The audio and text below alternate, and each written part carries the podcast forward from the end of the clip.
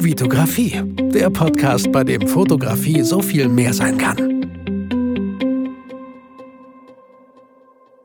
Hi, mein Name ist Vitali Brickmann und ich freue mich, dass du wieder in einer neuen Podcast-Folge dabei bist. Wenn euch mein Intro gefällt, wie ich immer anfange, schreibt mir, wenn ihr unbedingt neues braucht, dann schreibt mir auch. Sonst mache ich immer so weiter. Ähm, in dieser Podcast-Folge möchte ich euch fünf Tipps für euren Workflow in Lightroom mitgeben.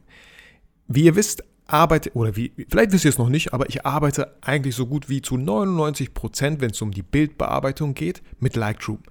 Weil ich doch viele Hochzeiten habe. Ich habe einfach oft Shootings, wo sehr viele Bilder entstehen. Ich habe jetzt nicht solche Shootings, wo der Kunde nur diese drei bis fünf Bilder braucht und wir genau dieses Bildkonzept, die Bildidee im Kopf haben, weil das würde ich dann wahrscheinlich dann doch eher in Photoshop machen, wenn es nur so drei bis fünf Bilder wären. Aber wenn es mal 1000, 2000 sind, wie bei einer Hochzeit zum Beispiel, oder doch mal so 100 bis 500 bei einem, äh, ich weiß nicht, bei einem Event, bei einer Firmenfeier oder so, dann benutze ich natürlich Lightroom und das würde ich auch jedem empfehlen, ein äh, Programm zu nehmen, wo man halt auch Presets abspeichern kann, wo man ja einfach schnell viele Bilder gut bearbeiten kann. Ähm, und diesen Workflow, da ich ganz oft mit Lightroom jetzt auch wieder in den letzten Tagen gearbeitet habe, weil die Hochzeitssaison, wir sind mittendrin, ähm, sind mir so ein paar Sachen, Kleinigkeiten aufgefallen und die möchte ich nicht, euch nicht vorenthalten und möchte euch daran teilhaben lassen und hoffen, dass ihr bei vielen dieser fünf Tipps jetzt auch sagt, ach, wusste ich noch gar nicht, ach cool, wow, Mann, das spart mir ja doch echt viel Zeit. Ähm, fangen wir direkt mit Tipp Nummer 1 an. Ich weiß, ganz viele Leute ähm, stellen eigene Presets her. Ich selber habe auch elf Presets zur Verfügung gestellt, wegen meinen Station Shoot-Folgen. Äh, nicht nur, um, weil es alle machen, sondern ich wollte einfach mal gucken, hey, wie funktioniert das, ein Online-Produkt zu haben? Wie funktioniert das mit, mit dem Digistore und so? Und es hat super funktioniert, alles cool. Das war so mein erstes Produkt. Äh, ich weiß jetzt, wie so eine Phase, wie so eine Phase aussieht und kann halt in Zukunft dann neue Produkte irgendwie online stellen. Äh, deswegen habe ich es gemacht, aber ich bin auch jemand, der ganz oft auch Presets gekauft hat, wenn ich irgendwie das cool finde und mir die Zeit sparen möchte, zu gucken, ey, wie macht man das? Und wenn der Preis dann auch stimmt, dann kaufe ich es mir einfach und klar, benutze diese Presets dann in Lightroom. Und wenn ihr das auch tut, dann möchte ich hier Tipp Nummer 1 mit euch teilen. Wenn ihr Presets kauft, dann geht ihr natürlich in Lightroom, ihr habt ein Bild was ihr toll findet und ihr möchtet jetzt diese Presets oder ein Preset davon auf euer Bild anwenden, dann geht ihr mit dem Mauszeiger rüber und dann seht ihr schon so, wie das ungefähr aussieht, das Bild gleich. Und hier der Tipp, geht nicht zu schnell zum nächsten Preset, nur weil euch das nicht gefällt, sondern schaut, ob ihr den Weißabgleich und die Belichtung vielleicht auf euer Bild anpassen müsst. Ganz oft müsst ihr nämlich die Belichtung nach oben schrauben und schon seht ihr so, ah, sieht doch gar nicht so doof aus. Weil, und äh, das haben gute Presets auch an sich. Die Leute, die Presets erstellen, das habe ich bei meinen Presets auch so gemacht, ihr dürft die, den Weißabgleich und die Belichtung nicht mit abspeichern ins Preset, weil ihr wisst ja gar nicht, wer euer Preset dann am Ende benutzt. Was für Lichtverhältnisse haben da geherrscht?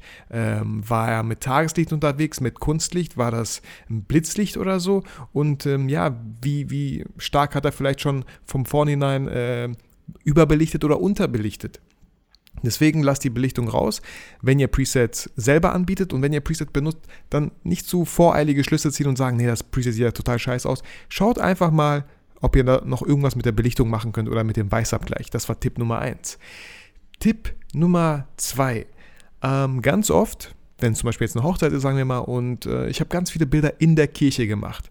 Natürlich wechseln jetzt die Lichtverhältnisse in der Kirche jetzt nicht so krass. Es sei denn, es gibt ganz viele Fenster und die Sonne versteckt sich einfach mal hinter den Wolken, kommt wieder raus, hinter den Wolken, kommt wieder raus.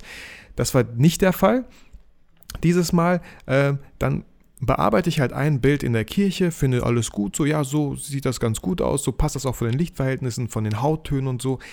Dann wähle ich alle anderen Bilder zusammen mit diesem Bild aus, was ich bearbeitet habe, wähle alle anderen Bilder aus und äh, dann seht ihr unten rechts steht da Synchronisieren. Und dann synchronisiert ihr die Bilder und alle anderen Bilder kriegen genau den gleichen Effekt, den ihr mit dem ersten Bild halt erarbeitet, euch erarbeitet habt. Und dann ähm, kann es natürlich auch wieder sein, dass die Belichtung aber nicht so ganz stimmig ist. Dann gehe ich dort in nicht in den Entwicklungsmodus, sondern in den Bibliotheksmodus und passe dort dann mit, es gibt dann immer so schön entweder ein Pfeil nach vorne oder zurück oder zwei Pfeile vorne und zurück. Ne? Ein Pfeil nach, nach vorne, nach rechts bedeutet ja so um 0,33 äh, zu belichten und ein großer Pfeil, ich glaube 0,9 oder so oder 1, bin mir jetzt nicht ganz sicher.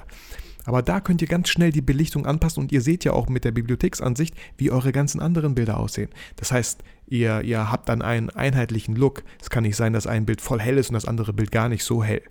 Genau, das ist so Tipp Nummer zwei.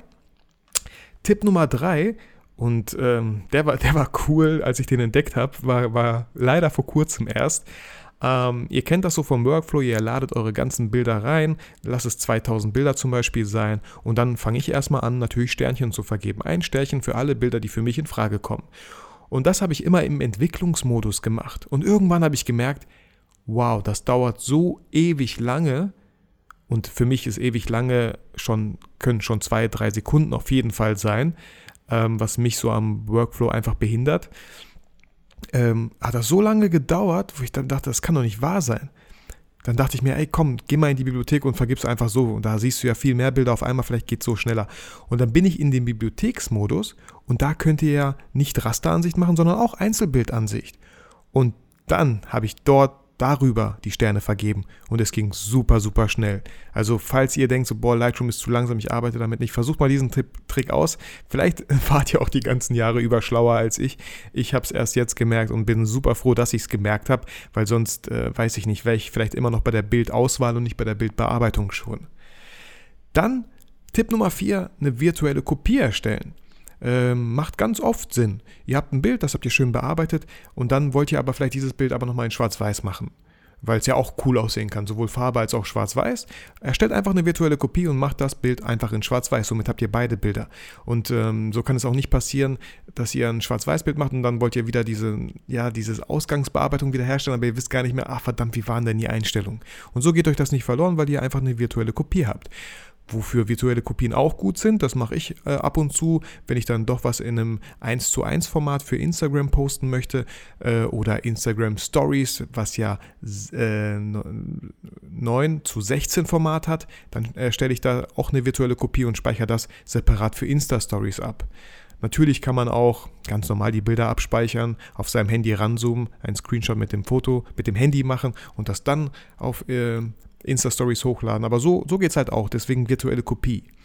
Und äh, Tipp Nummer 5, mein letzter Tipp, den ich auch immer mehr zu schätzen gewusst habe, ist, äh, eure Ordner richtig zu benennen, schon im Vor, schon im, schon im Vor, Vorhinein, hört sich komisch an. Ja, im, nicht Nachhinein, sondern Vorhinein, hört sich irgendwie komisch an. Ähm, genau, weil ganz oft hatte ich ja Shootings und dann nenne ich das Shooting zum Beispiel Max Muster, Hochzeit Max Mustermann. Und dann kommt da rein erstmal ein Ordner, der heißt RAW. Super. Dann habe ich in Lightroom ganz viele Ordner, die heißen RAW. Und ich weiß nicht, da muss ich mich erstmal durch die ganzen RAW-Ordner klicken, ob, bis ich die Hochzeit finde, die ich eigentlich meine. Deswegen so ein kleiner Tipp.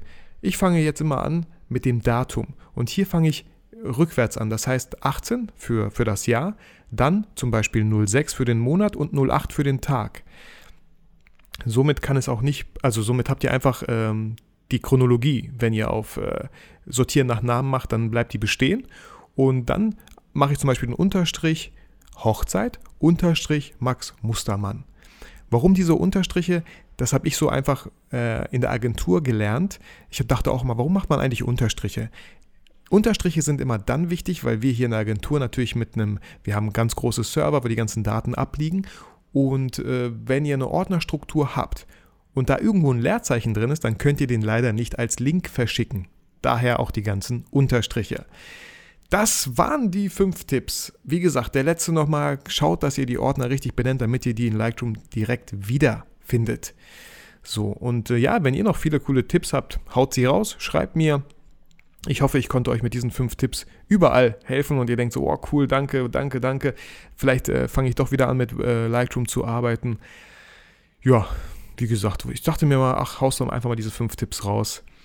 So, danke für deine Zeit, dass du dir diese Podcast-Folge angehört hast. Wenn sie dir gefallen hat, diese fünf Tipps und auch alle anderen Folgen, die ich so habe, dann würde ich mich natürlich über eine iTunes-Bewertung freuen. Nimm auch du dir vielleicht mal diese fünf bis zehn Minuten Zeit und äh, recherchiere mal, wie man so eine iTunes-Bewertung abgibt, auch wenn man ein Android-Handy hat.